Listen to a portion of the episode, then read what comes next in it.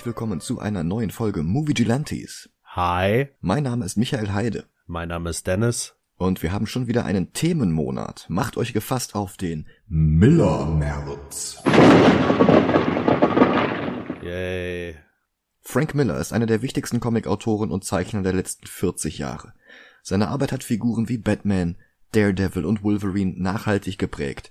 Seine Comics waren ein Großteil der Inspiration für die Ninja Turtles und mit seinen Creator-owned Arbeiten deckte er die komplette Spanne ab, vom hochgelobten Sin City bis hin zum von allen verhassten Holy Terror. Vor allem hat er im Laufe seiner Karriere aber auch eine erschreckende Wandlung vom enthusiastisch progressiven Comic-Fanboy zum völlig reaktionären Wirrkopf hingelegt, und das ist noch die schmeichelhafte Umschreibung. Er selbst bestreitet das allerdings bis heute, und auch wenn seine letzten Werke voller Fremdenhass, Frauenverachtung und Übermensch-Wix-Fantasien fast platzen, bezeichnet er sich selbst als libertär und machte sogar Donald Trump zum dritten Schurken des letzten Dark Knight Returns Spin-offs neben Joker und Darkseid. All das ist völlig bizarr und macht die kommenden vier Folgen vielleicht auch ein bisschen interessanter.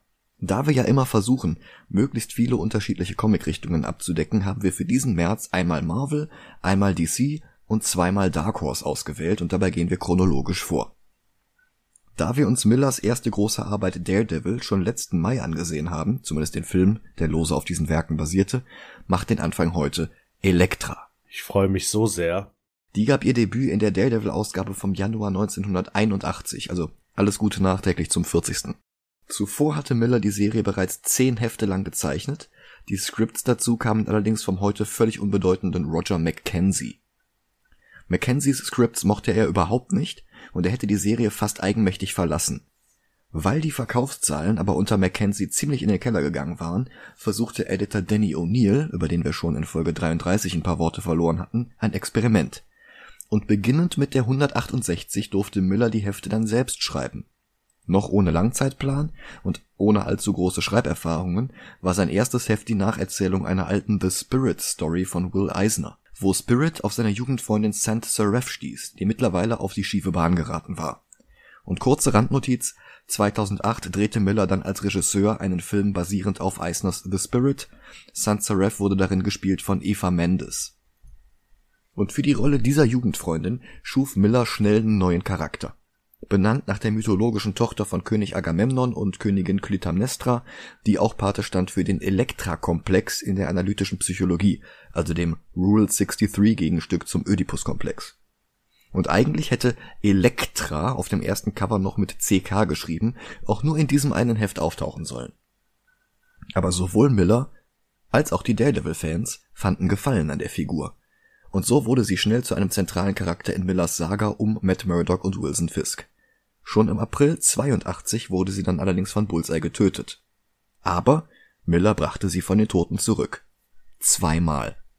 Darüber hinaus schrieb er noch die Miniserie Electra Assassin mit Bildern von einem völlig entfesselten Bill Sienkiewicz, aber die spielte wahrscheinlich sowieso vor den Ereignissen in der Devil-Serie. Wobei das etwas unklar bleibt. Hauptfigur ist gar nicht sie, sondern ein vercyberter Shield-Agent namens John Garrett. Das ist genau der, den Bill Paxton in Agents of Shield gespielt hat. In Electra Assassin hatte der damals seinen allerersten Auftritt. Krass.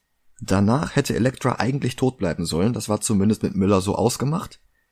In den 90ern holte Marvel den Charakter dann aber eigenmächtig zurück und ließ sie in Miniserien, in einer eigenen Serie, bei Wolverine, in Crossovern mit Witchblade und sogar in Marvel vs. DC auftauchen.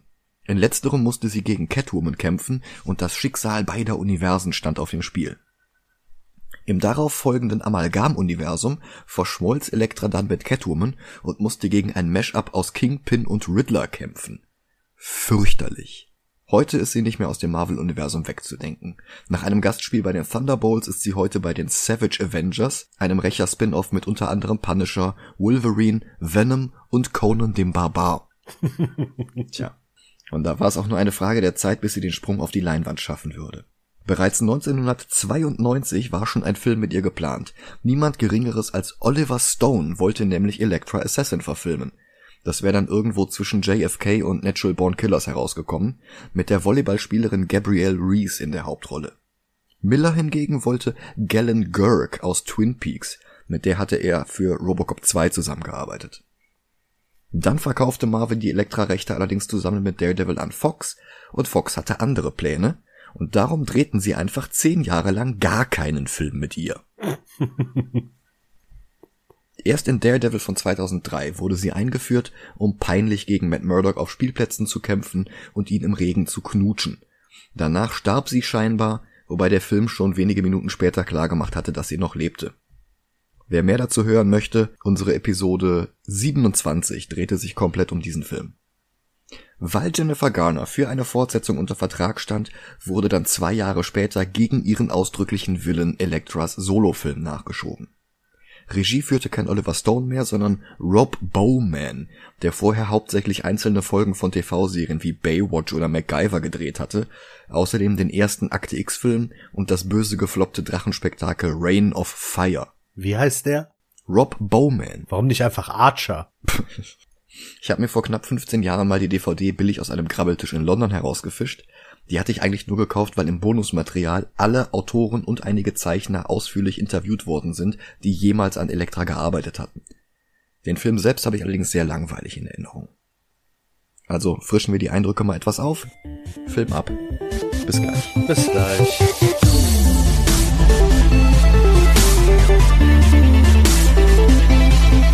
Und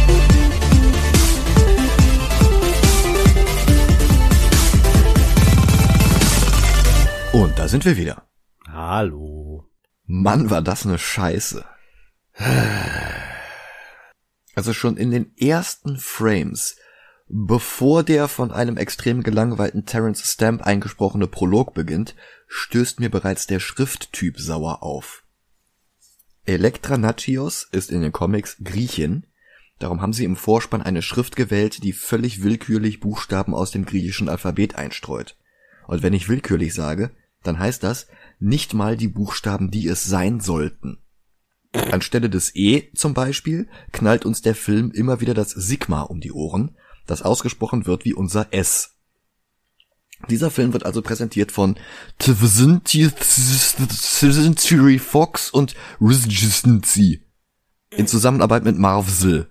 Wobei ich sag Marvel, aber das A ist auch kein Alpha, das würde nämlich aussehen wie unser gewöhnliches A. Stattdessen schreiben die Marvel mit einem Lambda, das entspricht unserem L. Müllerwilsel, Sinzere Völliger Schwachsinn. Das wird wieder einer von diesen Filmen. Äh, Bei denen einfach nur irgendwer irgendwelche Rechte hatte, irgendwelche Schauspielerinnen unter Vertrag hatte und so lieblos und talentlos einfach irgendwas runtergekurbelt hat. Die Fans werden es ja sowieso gucken. Dann kommt die gesprochene Einleitung. Der Kampf gegen Gut und Böse wird seit Anbeginn der Zeit in den Schatten ausgefochten. Und nirgendwo sonst. Zum Beispiel im Herz eines einzelnen Kindes. Ich mag mich ja irren, aber ist in einem menschlichen Organ genug Licht, dass da Schatten geworfen werden kann? hm. Das Böse kommt in vielen Formen und heute heißt das Böse The Hand. Die Guten hingegen folgen dem Kimagure, das heißt wörtlich übersetzt so viel wie wunderlich wechselhaft. Die Hand ist tatsächlich aus den Marvel Comics, ein jahrhundertealter Ninja-Clan aus Dämonenanbetern, der immer wieder bei Daredevil, Elektra oder auch bei Wolverine aufgetaucht ist. Und der Grund dafür, dass die Turtles gegen den Foot Clan kämpfen. Ernsthaft. Ja, Wow. Sword, Shield, Hand, Foot. mhm. Pass auf. Das Sword und Shield geht jetzt noch weiter, denn die Gegner der Hand in den Comics heißen nicht Kimagure, sondern The Chased. Und deren Mitglieder sind alle Meister ihrer jeweiligen Waffe und danach sind sie dann auch benannt.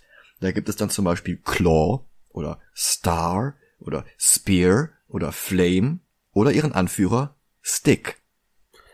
Elektra wollte eigentlich Sai werden und hat darum diese dreizackigen Gabeln, die sich Raphael von den Turtles von ihr abgeguckt hat.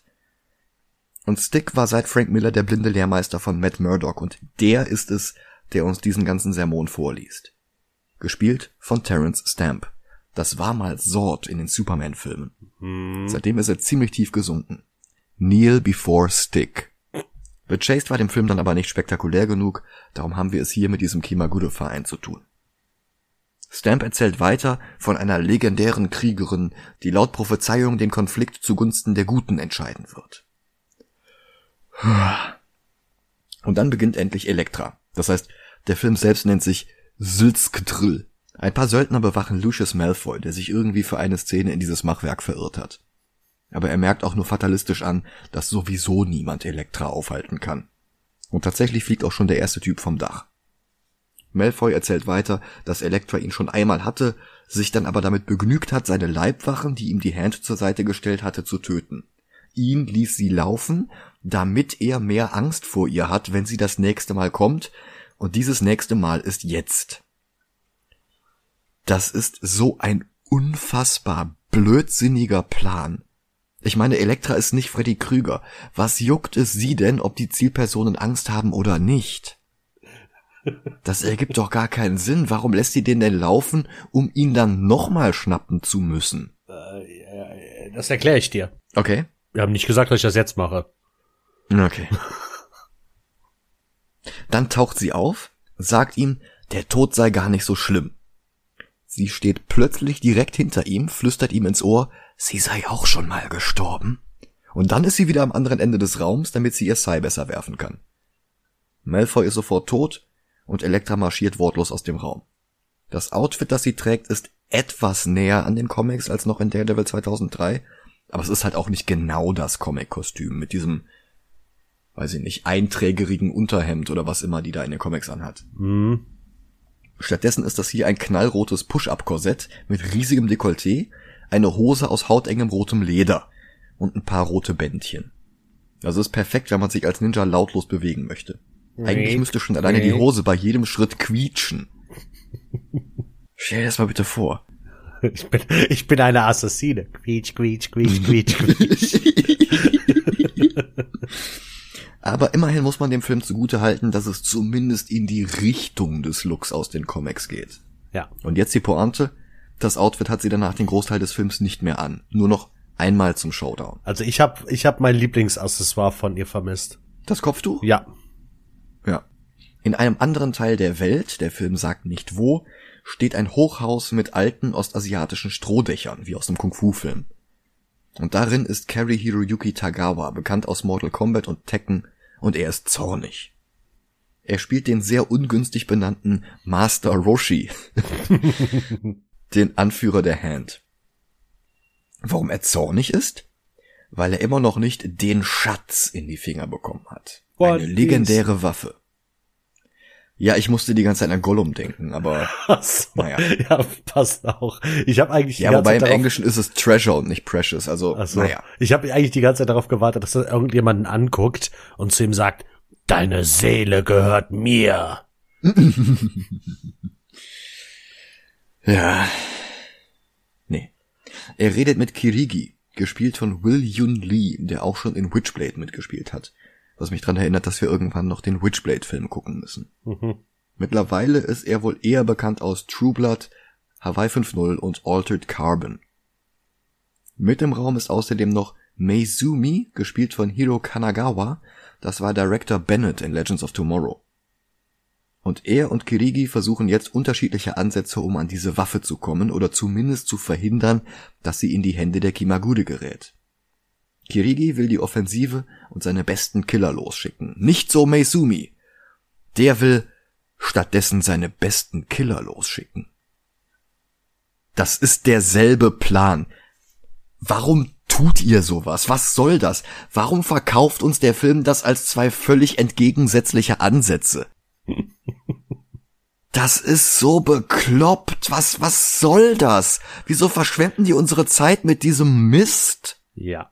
Elektra schrubbt gerade einen Fußboden, weil sie aus ihrem eigenen Haus ihre DNA entfernen will, als sie ein Auto vorfahren hört. Und ein Typ namens McCabe steigt aus, ihr Agent, für den sie Aufträge als Killerin annimmt.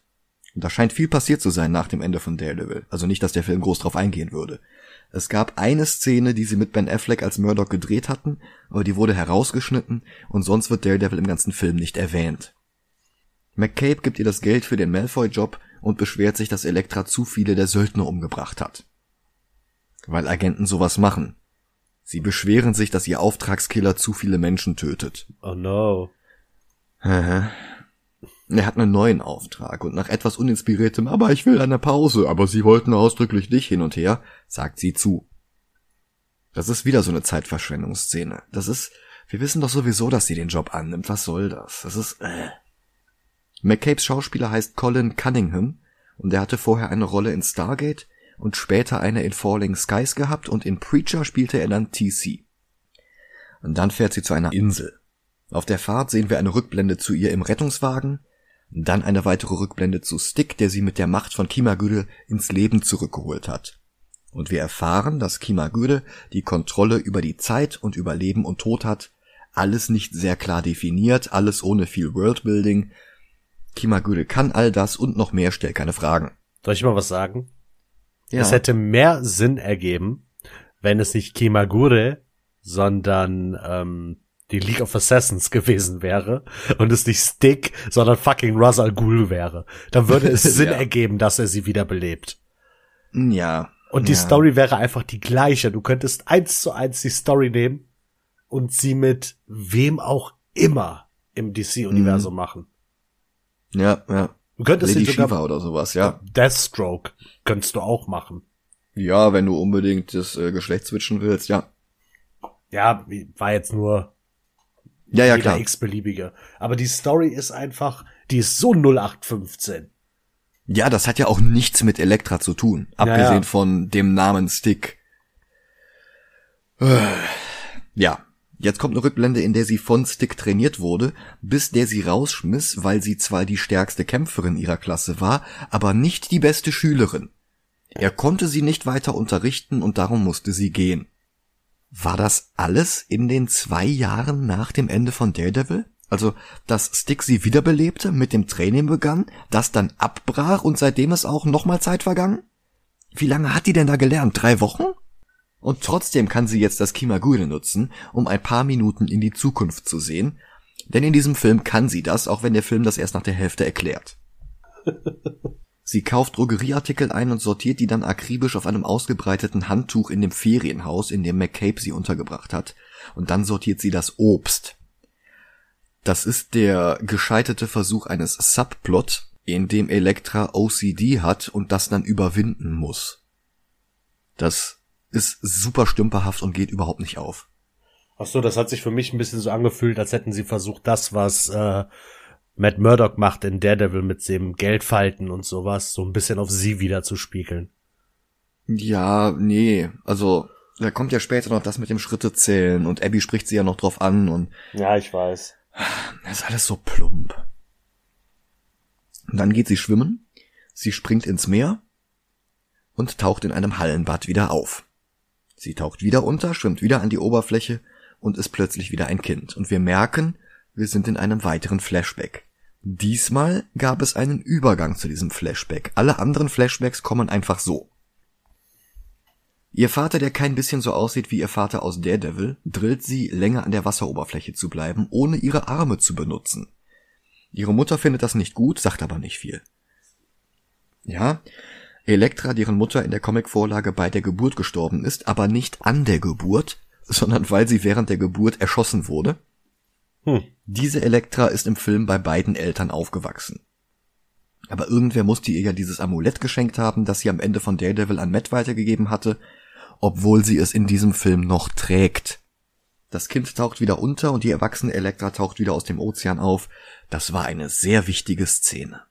Sie geht wieder zurück zum Haus und fühlt sich plötzlich beobachtet, und sie greift zu einem Cuttermesser, das auf irgendeinem Pappkarton da liegt, und wirft es nach dem Eindringling. Es ist aber nur ein Teenager-Mädchen. Die kam zur Tür rein, weil das Schloss kaputt ist, und sie hat versucht, Elektra das Amulett ihrer Mutter zu klauen. Elektra nimmt ihr das Amulett wieder ab und jagt das Kind aus dem Haus. Und noch ein Flashback zum Tod ihrer Mutter. Eines Tages kam sie vom Spielen nach Hause und sah einen gehörnten Dämonen im Zimmer der Mutter. Und der huschte dann mit Supergeschwindigkeit zum Fenster und verschwand. Und daraufhin nahm sie dann ihrer toten Mutter das Amulett ab. Aus diesem Albtraum aufwachend muss Elektra jetzt erstmal einhändige Klimmzüge und Seilchenspringen trainieren, zum Glück diesmal ohne Evanescence. Wir erfahren außerdem, dass sie noch gar nicht den Namen ihrer Zielperson kennt. Ihr Auftraggeber wollte, dass sie schon ein paar Tage vorher am Einsatzort ist. Warum? Das erfahren wir jetzt noch nicht. Urlaub. Hm. Hier, ich zahle Ihnen zwei Millionen, wenn Sie eine Woche Urlaub machen, Danach sage ich ihnen dann erst, was sie da tun sollen. Ich bin sowas von dabei. Das Problem an der Sache ist, das wird ja hinterher sogar noch erklärt und die Erklärung ist totaler Schwachsinn. Am Strand lernt sie dann ihren Nachbarn Mark Miller kennen, den Vater von Abby, dem Mädchen, das bei ihr eingebrochen war. Der Name Mark Miller scheint eine Kombination aus Frank Miller zu sein und Mark Millar, dem schottischen Autoren von Civil War, Kick-Ass und Wanted, der allerdings nie was mit Elektra am Hut hatte.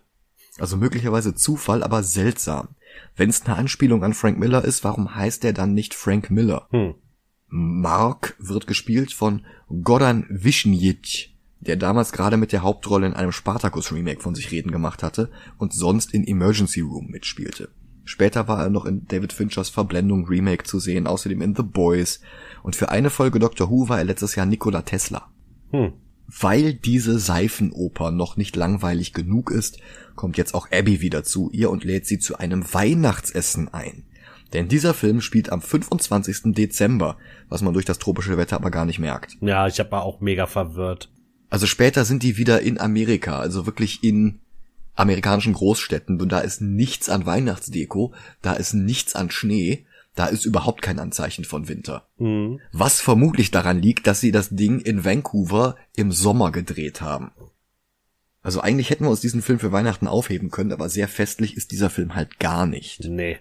Abbys Vater ist dann völlig überrascht, als Elektra zu Besuch kommt. Denn Abby hatte Elektra nur vorgelogen, dass ihr Vater sie gerne am Tisch haben möchte. Wie hatte sich das denn gedacht, dass das nicht auffällt? Hier, Elektra, äh, äh, setz dich mal, äh, versteck dich mal unterm Tisch, äh, mein Papa kommt. Ähm, hä? genau so. Vielleicht äh. war das wie in so Filmen immer dieses, hey, bla bla bla hat gesagt, er will sich bei dir entschuldigen. Und dann zum anderen gehen, mm. hey, bla bla bla hat gesagt, er will sich bei dir entschuldigen. Und dann stehen beide ja. da, weißt du? Ja, aber wenn der Film jetzt irgendwie versuchen würde, dass Abby ihren Vater mit Elektra verkuppelt.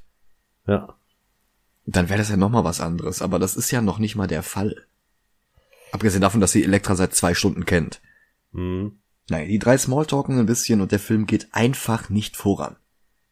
Wir sollen hier eigentlich Mark und Abby mögen lernen, damit es später eine schockierende Wendung ist, wenn sie sich als die Zielpersonen herausstellen. Aber sonderlich sympathisch ist hier niemand und darum geht der Plan halt nicht auf. Die sind halt einfach da und langweilen uns. Als Abby im Bett liegt, erzählt ihr Mark, dass Abbys Mutter von einem betrunkenen Autofahrer in Baltimore totgefahren wurde. Eine Lüge, wie wir später erfahren. Am nächsten Morgen hat Elektra dann einen Umschlag vor der Tür liegen und wir tun jetzt alle mal extrem schockiert, weil Mark und Abby die Zielpersonen sind. Was? Ja. Nein, du verarschst mich. Elektra greift sofort zum Kompositbogen und zielt aus 400 Meter Entfernung auf das Haus, bringt es dann aber nicht übers Herz zu schießen. Es gibt eine Deleted Scene, dass sie sich dann noch mit ihren Sai an das Haus ranschleicht, kurz davor ist, da reinzuspringen und die umzubringen und dann sich wieder wegschleicht. Und sie ruft McCabe an, um abzusagen. Und der zuckt mit den Schultern und sagt, ja, dann schickt er halt wen anders. Elektra geht wieder zur Fähre, hat dann aber ein ungutes Gefühl und dreht um. Und tatsächlich ist der Ersatz für Elektra schon vor Ort ein Rudel Ninjas, das aus irgendeinem Grund nicht erst ein paar Tage in dem teuren Haus leben sollte. Also dieses ganze auf der Stelle treten, ohne dass Elektra die Namen der Zielpersonen erfährt, scheint in diesem Moment völlig unnötig und hat uns vermeintlich ganz ohne Grund gelangweilt. Aber in Wahrheit ist das ein Puzzlestein für die Lösung dieses vertrackten Plots. Denn die Person, die Elektra angeheuert hat, um die Millers zu töten, wollte überhaupt nicht, dass Elektra die Millers tötet. Was für ein genialer Plan. Duh. Der Film ist jetzt schon zu einem Drittel um und endlich beginnt die Story. Wenn auch weiterhin im Schneckentempo. Und endlich beginnt die Story, aber gleichzeitig wird der Film immer schlampiger mit Anschlussfehler. Elektra kommt jetzt nämlich an Marks Haus an und erledigt direkt den ersten Ninja mit ihren zwei Sai, die sie zu Beginn der Szene allerdings noch nicht hatte. Das ist, als würden die aufhören zu existieren, sobald sie hinten in ihre Hose steckt oder in ihre Jacke oder wie auch immer. Nee, das ist Videospiellogik. Kennst es doch bei Videospielen. Du hast tausend Waffen dabei aber man mhm. sieht die nicht, weil die einfach spawnen, wenn du sie brauchst. Ja. Aber dann hast du wenigstens noch so wie bei Resident Evil so ein Inventar, wo du die Sachen dann einsortieren musst und du hast nur begrenzt Platz. diese gigantischen Dinger, die vorhin noch Malfoy und seinen Sessel durchbohrt hatten, vorne aus dem Torso herausguckten, hinten aber noch einen halben Meter aus dem Stuhl herausgeragt hatten, die stecken jetzt in ihrer Hose oder in ihrer Jacke oder wie auch immer. Boah, du stellst das, dich wieder an heute. Das geht alles nicht auf. Nein, auf keinen Fall. Das beleidigt meine Intelligenz, so spärlich sie auch ist. Dann fragt sie Mark, Who are you? Und aus einer anderen Kameraperspektive sagt sie noch, Don't lie to me. Wobei sich ihre Lippen bei diesem zweiten Teil überhaupt nicht bewegen.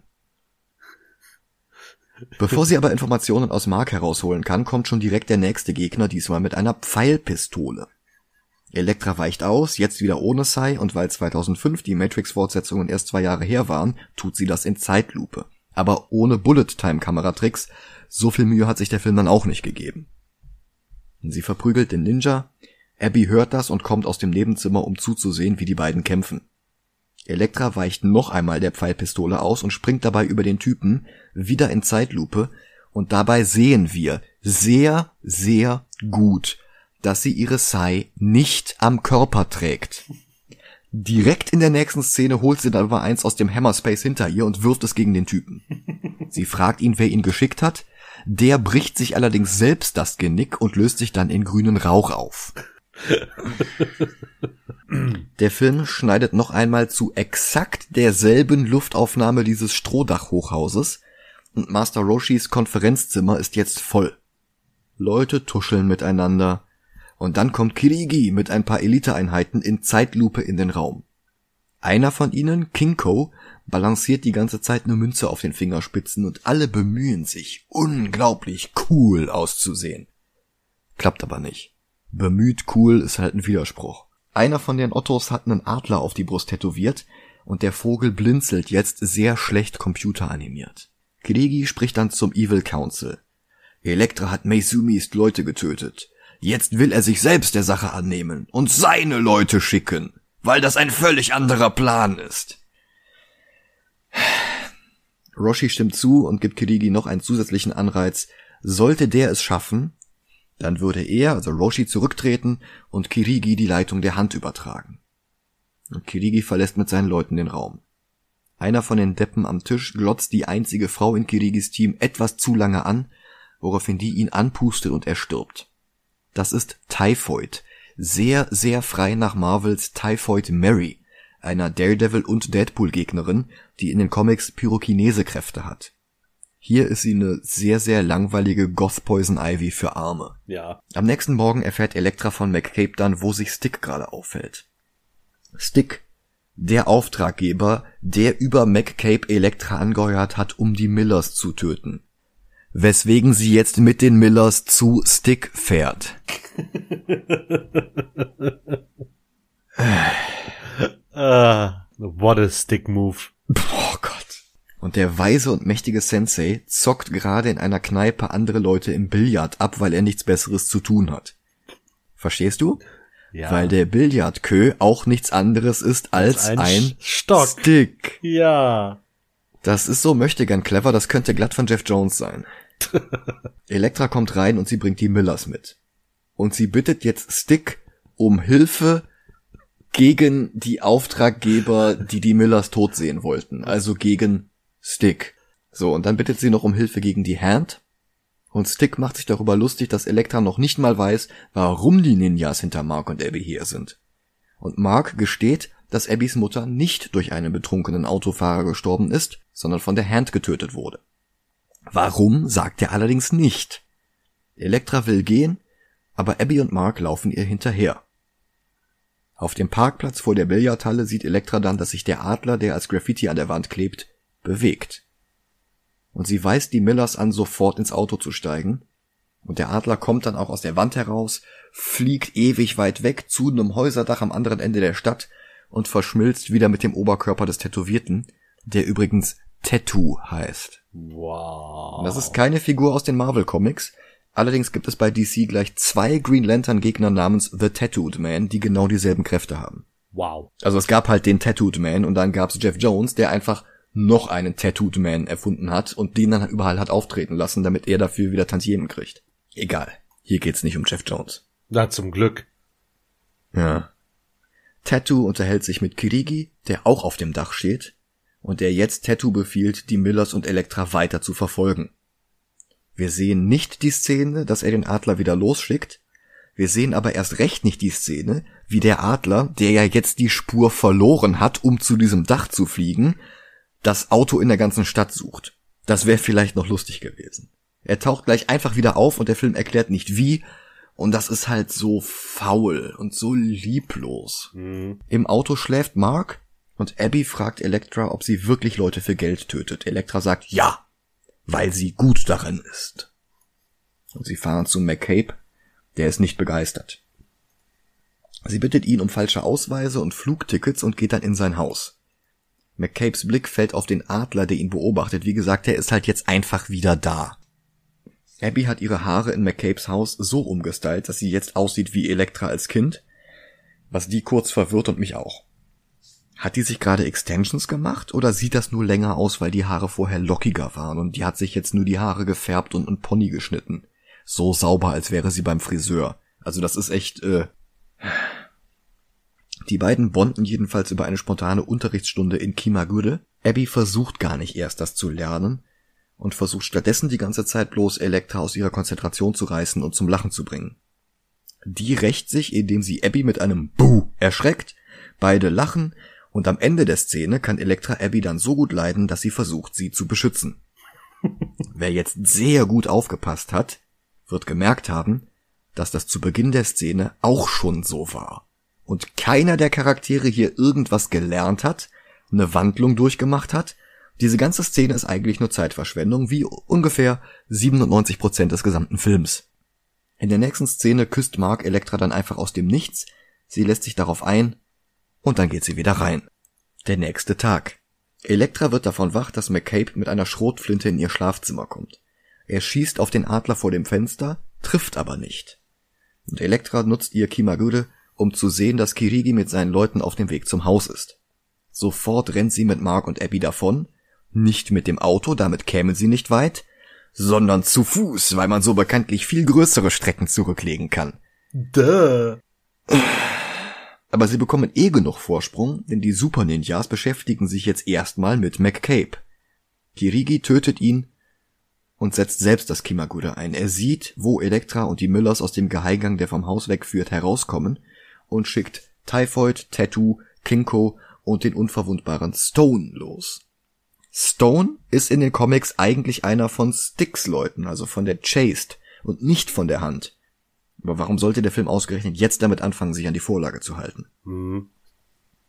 Typhoid geht durch den Wald und lässt die Pflanzen um sie herum verdorren, als wäre sie Dracula. Tattoo lässt eine weitere Tätowierung zum Leben erwachen, einen großen schwarzen Wolf, und der fliegt jetzt auf die Millers zu.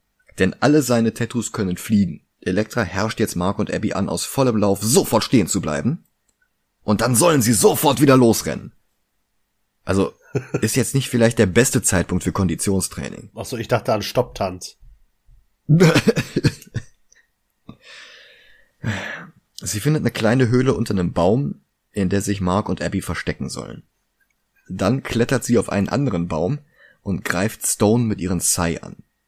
Eins zerbricht an seiner unzerstörbaren Kutte, also nicht an der unzerstörbaren Haut darunter, sondern wirklich an der Kleidung darüber, und dann klettert sie wieder den Baum hoch, den er fällt. Abby ruft laut Elektra und damit hat Stone jetzt ihre Position. Macht aber nichts, denn Elektra lässt jetzt den Baum genau auf ihn drauffallen und der unverwundbare Super Ninja ist auf der Stelle tot und löst sich in grünen Rauch auf. Was für ein Scheiß. Bäume, meine einzige Schwäche. Ich hätte das besser gemacht. Wie denn? Ich hätte das, äh, den Kampf gegen ihn hätte ich irgendwo an einem See stattfinden lassen. Und zwar so, dass sie irgendwie auf einem Boot sind oder so und sie einen Anker an ihm befestigt und sich ihn einfach in den See wirft. Ja, damit er erstickt, das ist eine Möglichkeit, ja. Ja, Punkt. Fertig. Ende aus. Ja. Stattdessen ist er verwundbar gegen Holz. So wie Alan Scott. Ich wollte gerade sagen, das muss Alan Scott sein. Ja, genau. Elektra hat Abby und Mark verloren, aber ihr Kimagure zeigt ihr, dass die beiden sehr bald von einem fliegenden Wolfstattoo angegriffen werden. Und sie eilt dorthin, aber Kinko ist zuerst da. Er kämpft mit Mark, dann schneidet der Film zu Elektra, die durch den Wald rennt, noch ein Schnitt, und Kinko ist jetzt plötzlich hinter Abby. Und die holt plötzlich ein goldenes Kettchen aus dem Ärmel, wirft es Kinko um den Hals und schickt ihn zu Boden. Elektra kommt gerade rechtzeitig an, um das zu sehen. Kinko steht wieder auf, aber Mark hebt ein Messer vom Boden auf, wirft es nach ihm und Kinko löst sich sofort in grünen Rauch auf. Ich verstehe das nicht, warum die sich in grünem Rauch auflösen. Das erklärt der Film ja auch nicht. Sind das Todesser oder? Also in den Comics sind die Ninjas von The Hand äh, Dämonenanbeter und möglicherweise haben diese Elite-Truppen ja irgendwelche Deals mit Dämonen eingegangen, um besondere Fähigkeiten zu bekommen, aber sobald sie sterben, gehören sie dann halt den Dämonen. Und ah. dieses Verdampfen ist quasi ihre Reise in die Hölle. Okay. Aber da der Film das nicht erklärt, ist es auch scheißegal. Dann ist Typhoid plötzlich einen Schritt von Elektra entfernt und küsst sie auf den Mund. Um sie herum fallen hässlich computeranimierte schwarze Blätter vom Himmel und Elektra geht zu Boden. Aber sie stirbt nicht. Sie liegt da einfach nur gelähmt. Kirigi ist jetzt auch plötzlich da und greift nach Abbys Kette. Er nennt allerdings Abby und nicht die Kette Little Treasure. Wer jetzt noch nicht verstanden hat, was die Waffe ist, hinter der die Hand her ist, hat nicht aufgepasst. Und Kirigi sagt, der Krieg ist jetzt vorbei. So als solle uns das etwas sagen. Aber Überraschung, jetzt taucht plötzlich Stick mit 30 weiß gekleideten Ninjas aus dem Nichts auf und antwortet, falsch, der Krieg hat gerade erst begonnen. Warum greift er denn jetzt erst ein? Kirigi verschwindet in einem Blinzeln. Typhoid ist jetzt auch nicht mehr da und Tattoo haben wir schon länger nicht mehr gesehen. Aber der Film kümmert sich gar nicht um die, sondern schickt Elektra jetzt in einen tiefen Schlaf, in dem sie noch einmal vom Tod ihrer Mutter träumt. Aber der Killer ist jetzt kein gehörnter Dämon mehr, sondern ein schwarz gekleideter Ninja mit Maske. Und er bewegt sich so schnell wie Krigi. Warum er überhaupt noch maskiert ist, wenn sich kein anderer Charakter in diesem Film genauso bewegt? Weil der Film uns das gleich noch als Twist verkaufen will. Elektra wacht auf, so tödlich scheint Typhoid ja gar nicht zu sein. Sie zieht sich ein schwarzes T-Shirt über und ist jetzt plötzlich wieder in Sticks Schule, wo Abby jetzt trainiert und wo auch dieser Cameo von Matt Murdock war in der Fassung, in der die Szene nicht rausgeschnitten wurde. Ach krass. Ja, das ist nicht viel. Das ist, äh, sie, sie ist halt in ihrem Raum, dann kommt äh, Matt Murdock zur Türe rein und sagt, komm zu mir zurück, komm zu mir zurück und dann endet die Szene. Hä? Ja. Also, also wahrscheinlich war es eine Halluzination und sie äh, Okay. Ah, es ist völlig egal. Der Film ignoriert, dass er ein Sequel von Daredevil ist und von daher, warum sollten wir jetzt noch, ach, egal. Ja. In Sticks Schule trainiert jetzt Stick Abby. Und Elektra, die vor ein paar Szenen noch Stick in einer Billardkneipe darum gebeten hat, in die Geschichte einzugreifen. Die beschwert sich jetzt bei Stick, dass er kein Recht hatte, sie in diese Geschichte hineinzuziehen. Hm. Und er enthüllt jetzt, Abby, ist der Schatz, die Wunderwaffe, die Kriegerin der Prophezeiung, die die Balance zugunsten des Guten wenden wird. Elektra fragt, warum er sie dann überhaupt angeheuert hat, die Müllers zu töten. War das vielleicht alles ein Test? Und Stick antwortet, manche Lektionen kann man nicht lernen, man muss sie leben. Als du hierher kamst, warst du von Gewalt vergiftet, aber ich wusste immer, dass dein Herz rein ist, du musstest das bloß selbst sehen. Was für ein völlig komplizierter Quatsch. Um ihr beizubringen, dass Gewalt schlecht ist? Gewalt, die sie bei ihm in der Kampfsportschule gelernt hat? Um das zu lernen, lässt er sie als Killerin arbeiten? und heuert sie dann an, um die Personen zu töten, die sie nicht töten darf. Weißt du, was ich mich gefragt habe? Was, was wäre denn passiert, wenn sie das wirklich durchgezogen hätte? Hat sie nicht. Das hat er ja mit seiner tollen Superkraft in der Zukunft gesehen. Weil er das Kimagure ja noch besser beherrscht als sie. Ach so. Sonst hätte er das vermutlich nicht gemacht. Aber wie gesagt, das ist alles so völlig haarsträubend kompliziert. Ja. Abby trainiert jetzt heimlich mit Elektras Sai. Elektra kommt dazu und sagt, na, wie ich sehe, brichst du immer noch bei anderen Leuten ein. Und Abby antwortet mit, und du hast immer noch OCD. So als wäre das jetzt so ein Gotcha. Keine Ahnung. Und Elektra leugnet OCD zu haben, obwohl wir gerade noch sehen konnten, dass sie ständig ihre Schritte zählt. Von diesen absurden Drogerieartikelanordnungen und Obstcollagen vorhin mal ganz abgesehen. Und ab jetzt wird diese OCD-Geschichte im ganzen Film nicht wieder erwähnt. Elektra sagt, sie sei Abby immer noch überlegen. Abby lässt daraufhin trotzig die Sai fallen.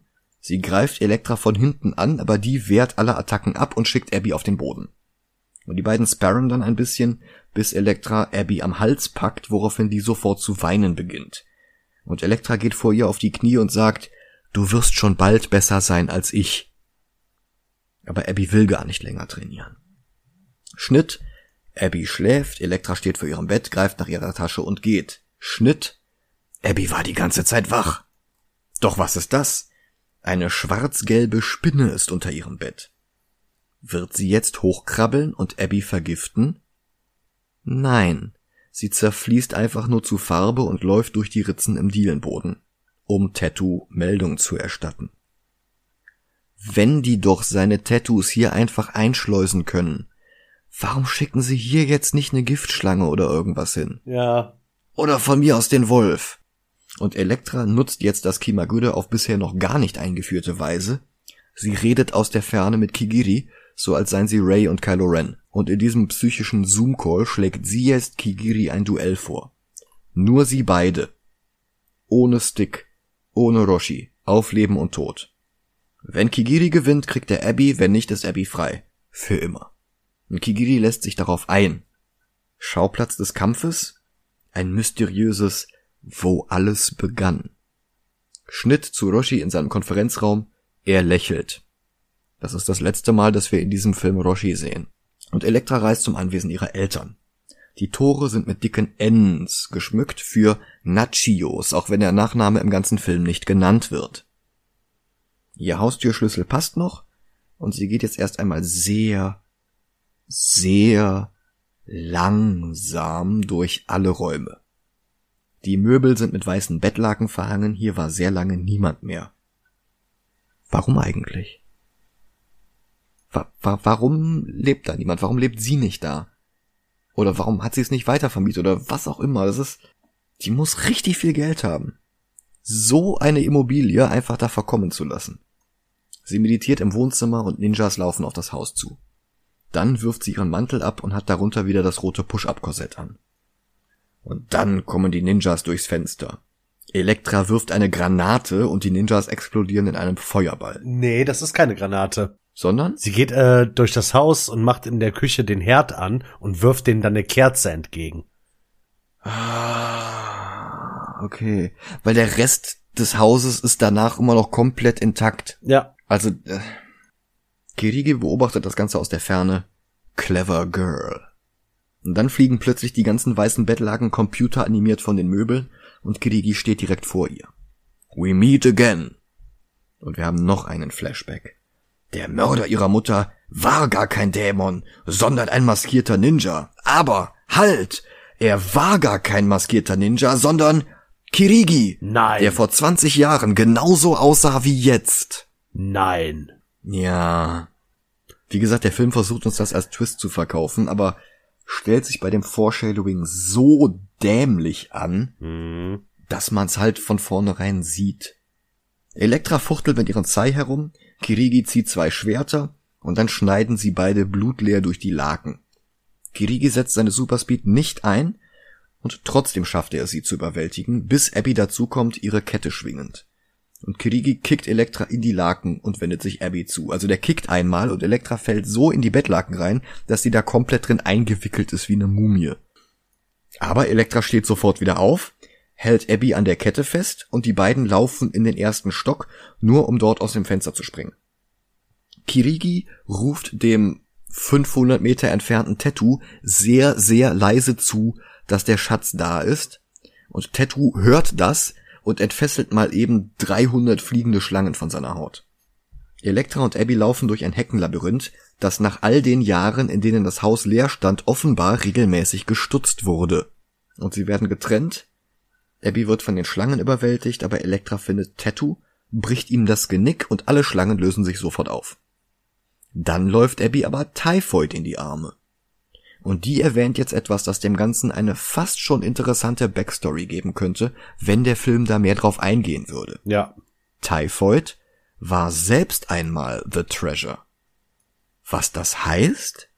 Was passiert ist? Was das für Abby bedeutet? Wir werden es nie erfahren. Denn Abby sinkt jetzt vergiftet zu Boden. Elektra ist zu spät und noch dazu muss sie jetzt ein weiteres Mal gegen Kirigi kämpfen, der sie im Zentrum des Overlook-Labyrinths erwartet. Die beiden duellieren sich etwas lustlos, die Kamera ist viel zu nah dran und Elektras Sai sind beide heil. Das eine, das im Kampf gegen Stone zerbrochen war, ist anscheinend mittlerweile ausgetauscht worden, ohne dass der Film drauf eingegangen wäre. Sieht auf den ersten Blick aus wie ein Filmfehler, aber da war ja zwischendurch noch Zeit, wo sie bei Stick in der Schule war und da war ja noch Zeit, bis sie wieder bei dem Anwesen ankam. Es kommt halt bloß etwas aus dem Nichts. Ja. Kirigi kickt Elektra gegen die Säulen eines kleinen Pavillons über einem Brunnen und noch einmal setzen ein paar Rückblenden ein. Und Kirigi läuft mit Superspeed los, genau in Elektras Sai hinein. Sie wirft ihn in den Brunnen hinunter und er löst sich auf. Wenn der nicht so ungeschickt und unaufmerksam gewesen wäre, hätte er jetzt gewonnen. Dann fällt dem Film ein, dass ja noch Typhoid herumläuft, also wirft Elektra einfach so ein Sai durch 18 Hecken hindurch, es trifft Typhoid am Kopf und sie explodiert. Ende von Typhoid. Elektra schnappt sich Abby und läuft mit ihr in das Schlafzimmer, in dem einst Elektras Mutter gestorben war. Und jetzt stirbt hier Abby. Und Elektra setzt alles ein, was sie in drei Wochen Training bei Stick gelernt hat, und erweckt Abby mit dem Kimagude wieder zum Leben. Weil sie das kann. Dann küsst sie nochmal Mark und verabschiedet sich von Abby. Was machst du als nächstes? Kirigi ist Geschichte, jetzt jagt dich niemand mehr. Hä? Kirigi hat Abby nicht für sich selbst gejagt, sondern für Master Roshi, der vorher schon andere geschickt hat und der sicherlich noch weitere schicken wird. Was soll das? Das ist kein Ende, das ist kein offensichtliches Beenden dieser Bedrohung. Ja. Da werden weitere kommen. Aber Abby ist glücklich, sie umarmt Elektra, beide vergießen ein paar Tränen und dann geht Elektra. We will find each other. Und dann lässt sie die Müllers im Nachios Anwesen zurück und geht. Stick taucht nochmal aus dem Nichts auf und sagt ihr, dass das zweite Leben manchmal sogar noch besser ist als das erste. Sie lächelt und geht in Zeitlupe auf die Kamera zu. Wer ich bin? Ich bin Spider-Man. und der Nachspann setzt ein. Keine Post-Credit-Szene.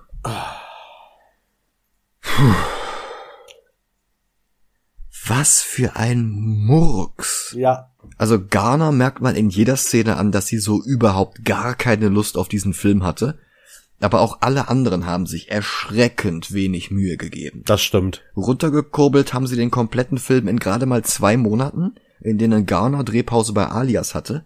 Goran Wisniewicz hatte in derselben Zeit Pause bei Emergency Room. Die CGI-Effekte sind größtenteils wirklich katastrophal schlecht. Ein, zwei Tattoos taugen was, aber trotz dieser Effekte. Für einen Superhero-Movie ist der Film viel zu banal und für Videothekenkrach-Bumm-Action ist er zu zahm. Der hatte ein Budget von 60 Millionen Dollar, die er nicht wieder eingespielt hat.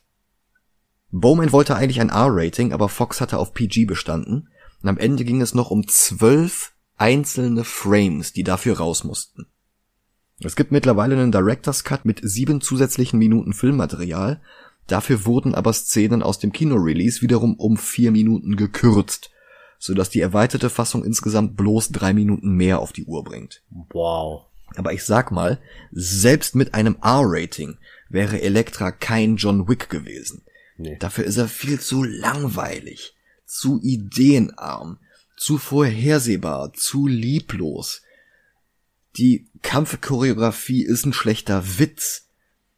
Und das Ganze ist voller unnötiger, nur durch Schlamperei entstandene Fehler wie sich nicht bewegende Lippen beim Sprechen, verschwindendes Sei und die falschen Buchstaben im Vorspann. Dabei ist es ja nicht mal so, als hätten nur, weiß ich nicht, Leute, die nix können an dem Film gearbeitet. Ich meine, Terence Stamp war mal Zord. Und co-produziert ist dieser Film übrigens von Kevin Feige. Der hat danach auch noch Besseres auf die Beine gestellt. Oh ja. Der Score ist von Christoph Beck, der vorher die Musik von Buffy und Angel und später die von den Muppets, Pitch Perfect, Frozen und beide Ant-Man-Filme geschrieben hat. Ach, und so eine unbedeutende kleine Serie hast du wahrscheinlich noch gar nicht von gehört. WandaVision oder so ähnlich. War, war, war das nicht irgendwas Osteuropäisches äh, Ende der 90er? Ja, Sokovia, glaube ich. Ah, okay. Und alles ist besser als das, was er hier abgeliefert hat, weil das einfach nur so vor sich hin dümpelt. Da kommt keine Stimmung auf, da kommt keine Spannung auf. Und wenn bei diesem Debakel wenigstens ein Film herausgekommen wäre, der so offensiv schlecht ist, dass man wieder Witze drüber machen könnte, aber nicht mal das kriegt der Film hin. Mhm. Unter Constantine? Oder sogar unter Uzumaki? Ähm, mir ist das tatsächlich bei den Filmen egal, die da sind. Mhm. Also von mir aus 67, 68, 69 oder 70. Obwohl Dragon Ball ist schlechter. Dragon Ball ist schlechter, ja. Ja. Und Howard the Duck ist besser. Howard the Duck ist deutlich besser. Da geben sie sich wenigstens Mühe. Ja, dann mach, dann mach neuer Platz 70. Also unter Uzumaki. Unter Uzumaki ja, über okay. Dragon Ball. Ja, es ist, ist angemessen. Das ist ja ein toller Start für den Miller-Monat. Aber nächste Woche wird's besser.